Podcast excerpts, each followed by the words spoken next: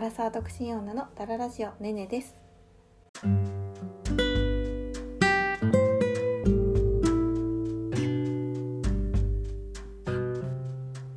はいどうも、えー、今日は、えー、シャープ47の結婚願望の回でお便りをね募集していたんですけれどもそのお便りいただいたお便りを読むのとまああのそのシャンプー47の結婚願望の回の続きをしたいと思います。ではあのまずいただいたお便りから読ませていただきます。ラジオネームピエールカピバラさん。ねねさんこんばんは。ピエールカピバラと言います。アラフィフのおじさんです。いつも通勤の車の中で聞かせてもらってほっこりしています。第47回を聞いてもし参考になればとお便りしました。私は15年前に結婚したのですが実は妻との出会いは結婚相談所でした。私も初めは結婚相談所にちょっと抵抗があったのですがなかなか出会いに恵まれず年を取っていくばかりだったので意を決して登録してみました。結婚相談所は呼び方こそお見合いと言ったりしますがあくまで会うきっかけを提供するだけで結婚するかどうかは本人同士が気に入って決めるので恋愛結婚と変わらないです。ただ普通の出会いと違うのはお互い真剣に結婚相手を探しているので気が合わなければはい次の人という感じでどんどん新しい人を紹介してもらえるし何よりお互い本気で探しているので気が合った時は話がめちゃくちゃ早いです。私は妻と会ってすぐに意気投合して実は会ってから3週間目でプロポーズして半年後に結婚式を挙げました。それから今年で15年。喧嘩もたまにはしますが息子にも恵まれ3人で楽しく暮らしています。決して結婚相談所の回し物ではなく実体験として真剣に結婚を考えるのなら結婚相談所はいい方法の一つだと思いますよ。それではこれからの放送も楽しみにしてます。婚活も頑張ってくださいね。はいというお便りをいただきましたありがとうございますいやーあのすごくね丁寧にで文章からすごい丁寧でとても親切な方なんだろうなっていうのが伝わってくるのとあととて実体験なのでね本当にすごくあの参考になるお便りで本当にありがとうございます。えっと結婚相談所で知り合って半年ん？違うえっ、ー、と3週目でプロポーズされて半年後に結婚式挙げる多分本当に結婚相談所の中でもかなり早い方ですよねきっと。あの実は私もあれからかなり調べてて 結婚相談所ってすごいいっぱいあるんですね今。なんか結婚相談所が出してる YouTube とかも結構あってそういうのとかも見たんですけどなんかここ10年くらいですっごい増えたみたいですね結婚相談所って。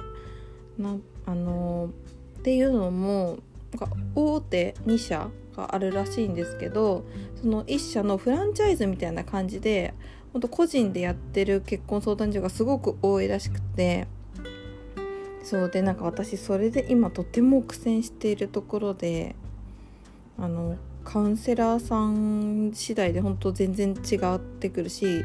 まあ、値段ももちろん全然違うんですよその結婚相談所によって。そうでなんかこのねお便りをいただいてあやっぱりなんかいいなって思ったんですよね相談所。うんだってその私がね前回言ったのいやなんかやっぱ恋愛結婚の結婚したかったなって気持ちもあったけどっていう風に言ったんですけれどもまあ確かにその結婚するかあのピエール・カピバラさんも結婚するかどうかは本人同士が気に入って決めるから恋愛結婚と変わらないっていうふうにおっしゃっているし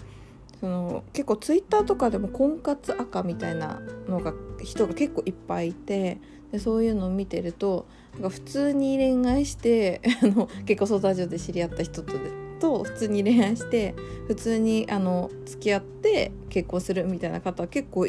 たくさんいて。なるほどなと思いました。なんかただその出会なんて言うんだろうそのツールがね結婚したい人たちだけが使ってるツールだから、まあ、名前が結婚相談所っていう、まあ、名前が良くないですよね。結婚相談所っていう名前だとなんかちょっとなんか敷居高そうな感じするけど なんかマッチングアプリみたいな感じでちょっとなんかなんて言うんだろうな。こうフットワーク軽くいけるよみたいな 感じの名前にしたらもっとねあのなんかイメージなんかやっぱイメージが良くないのかな相談所っていうまあイメージがよく良くない良くないって堅苦しい感じのイメージを持ってしまうんですよねどうしても。うんいやでもすごいあの成功者の意見を聞くとあいいなって 思っいましたね。うん、なんかねでもやっぱりこの、まあ、情報がねありすぎるので、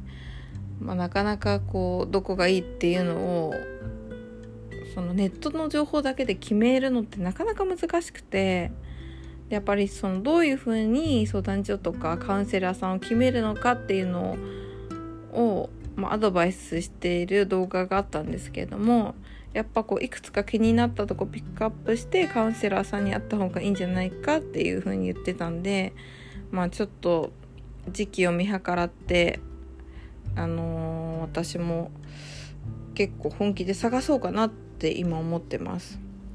うん、でね私先週末に結構いろいろ探したりとかしてたんですけど動画見たりとかしてたんですけど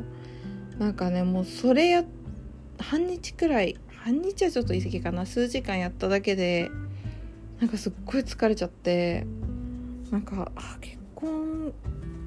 するのってめちゃくちゃ大変なんだなと思いました。だって結婚って多分結婚してから大変なことすごいあると思うけどまだそのスタート地点にも立ててないわけでもうなんかいやもう本当に私って何で結婚したいんだろうというか本当に私と結婚したいの？みたいな。いろんなこと考えててもすっごいどっと疲れましたね。うん、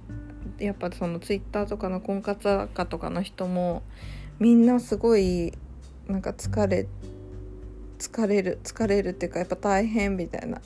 感情の起伏が激しくなるみたいなことを結構書いてる人が、うん、何人かいましたね。あのー、まあ、前回の話の続きではその私の妹と結婚することになったっていうふうに言ってて。でなんか私の妹は今彼氏と同棲とかはしてないんですけれどもまあ、子供ができたら話は別だとは思うんですけれども、まあ、子供まあ、すぐできたらとかねまあ多分そんなにちゃんと決めてるわけじゃないとは思うんですけれども1年くらい別居婚でいいかなっていう風に言っててなんかそういう何て言うんだろうな結婚の在り方もだいぶ多様化してるじゃないですか。だからそういう何て言うんだろうな枠にとらわれない夫婦の在り方こうじゃなきゃいけないみたいのがない時代だから結婚してもいいなって思ったのもちょっと一つあったんですよね。うん、まあそれはまあいろいろ親とかね周りが周りとかねいろいろ言われたりすることもあるからなかなか全員が全員そういうことできるわけではないとは思うんですけれどもなんかそう妹が別居婚するかもっていう話を聞いてあなんか、まあ、別居婚がいいなと思ったわけじゃないけどその考え方がすごくなんかいいなって思いました。うん、あのー、やっぱりね人カウンセラーさん人を一人そこに入れるって、まあ、自力ではないわけじゃないですかやっぱそうするとねもうお金がとにかくかかるんですよね いや結構びっくりするようなお金金額なのでうんなかなかこうあの一歩踏み出すのに時間がかかってしまうんですけれどもやっぱりこうなんだろうぼーっとしてると本当にあっという間に1年経っちゃうのでうん後悔ないようにしたいなとか思ってます。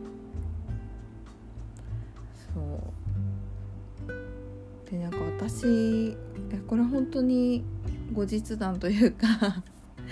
あのこのポッドキャストでちょっと話してなかったんですけれどもあの数ヶ月前にですね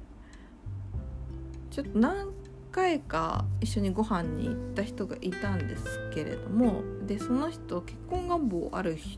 結構強い人だったんですよ。私もその時は絶対に結婚したいみたいな感じよりかはあ結婚できたらいいなくらいのモチベーションだったんですねまだ。そうで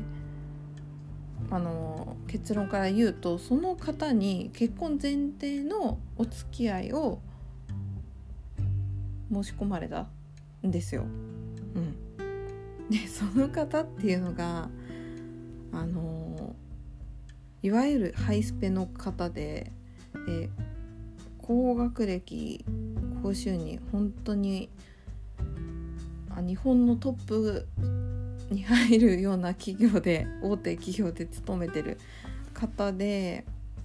まあでもゆあの顔はね見た目は別に普通普通面な感じなんですけれどもあの海外転勤のある方だったんですよね。で結構なんかはご飯行ったりとかしてて話してる感じとかは全然あのいいなこの人いい感じの人だなって思ってたんですけれども海外転勤があってまあその結婚前提の付き合いってなったら私その海外転勤ついていかなきゃいけないじゃないですか。ついていかなくてもついていかないっていう選択肢もあったと思うんですけれどもその方はね多分ついてきてほしいみたいな感じだったんですよね、まあ、そこまで話してないんですけど話の流れ的にそういう感じで言っててでかつ本当このこの時代にそんなこと言う人いるんだと思ったんですけれども専業主婦がいいっていう風に言ってたんですよ。今の時代って結構女性専業主婦がよくても女性側がね専業主婦を希望してても働かなきゃいけない状況っていうか働かざるを得ない状況じゃないですか結構まあ都心だと特に。そうでもね私はね専業主婦はちょっと無理だし 海外海外で子育てできる自信がないので私はやっぱり子供を欲しいなって思うのでまあ、そういうこととかいろいろ考えたりとかうんそしてなんかそのハイスペハイスペだからどうこうとかやっぱスペックの問題ではないですけれどちょっとギラつきすぎてるなと思って私には本当に不釣り合いだなってすごく思ってしまったんですよね。まあ、なんか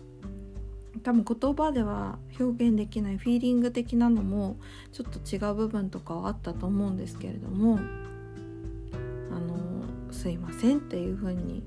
お断りさせていただきました。そうで何て言うんだろうな。別にそんな私もねそのハイスペックな人と結婚したいって思うわけでもなくなんか本当に、まあ、別に共働きでも全然いいし東京に住みたいってわけじゃないから別にそんな収入がねお互いそんなに良くないって話になったら田舎とかに住むんでもいいって思ってる感じなので、まあ、すごいそのなんだろうハイスペを求めて婚活してる人とかからしたらなんか信じらんないって思われるかもしれないしなんかそんなこと言ってんのに今からこう結婚相談所に行こうとしてる自分のこのなんか矛盾みたいのもすごく感じたりするんですよ。うん、なんかその結婚相談所についてとか YouTube とかね見たりとかしてたけどやっぱりこの世の女性たちでやっぱそういうハイスペな人を求めてる人ってすごく多かったりとかするんですけどやっぱそういうのを見ちゃうとあなんかもったいないなんかほんと言い方悪いけどもったいないことしたなみたいな気持ちにもちょっとなってしまってうんなんかねやっぱそういうついついその数字でね数字っていうのはその年齢とか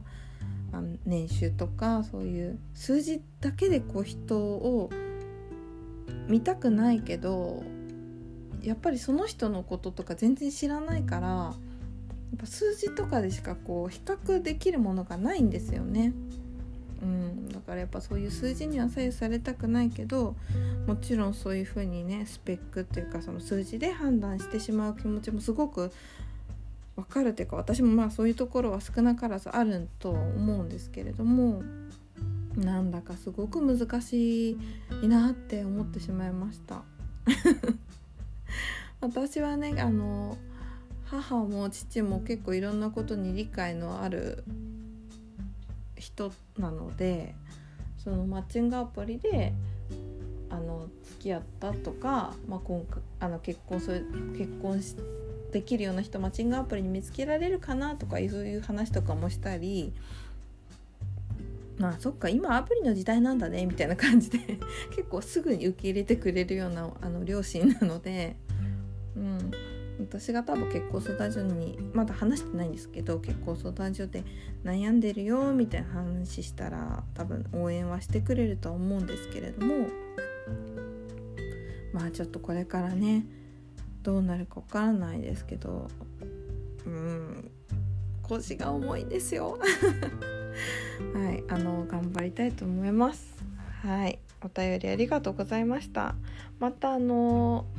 まあ、自分の実体験じゃなくてもいいですけど周りの人はこういう人いたよとかいう話とかあったらまた送ってください。